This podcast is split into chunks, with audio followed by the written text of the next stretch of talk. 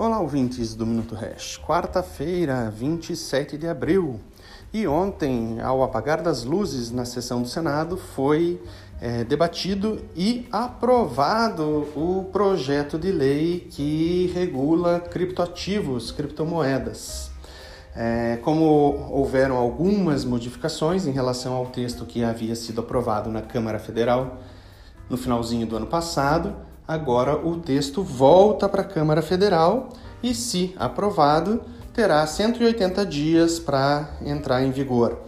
É, entrando em vigor, na verdade, são 180 dias para a autoridade competente, muito provavelmente o Banco Central, efetivamente divulgar os normativos.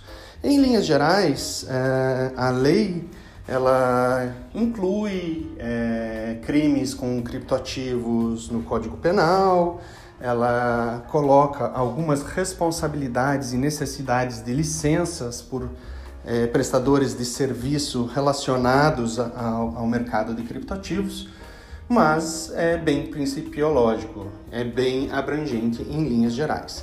Então, é positivo uma vez que ela não é é, coibitiva, ela não é proibitiva, ela não criminaliza os criptativos, muito pelo contrário.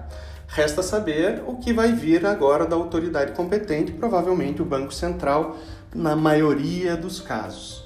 Aguardemos agora então as cenas dos próximos capítulos, mas está bem encaminhado. Por hoje é isso aí. Fiquem bem e até amanhã.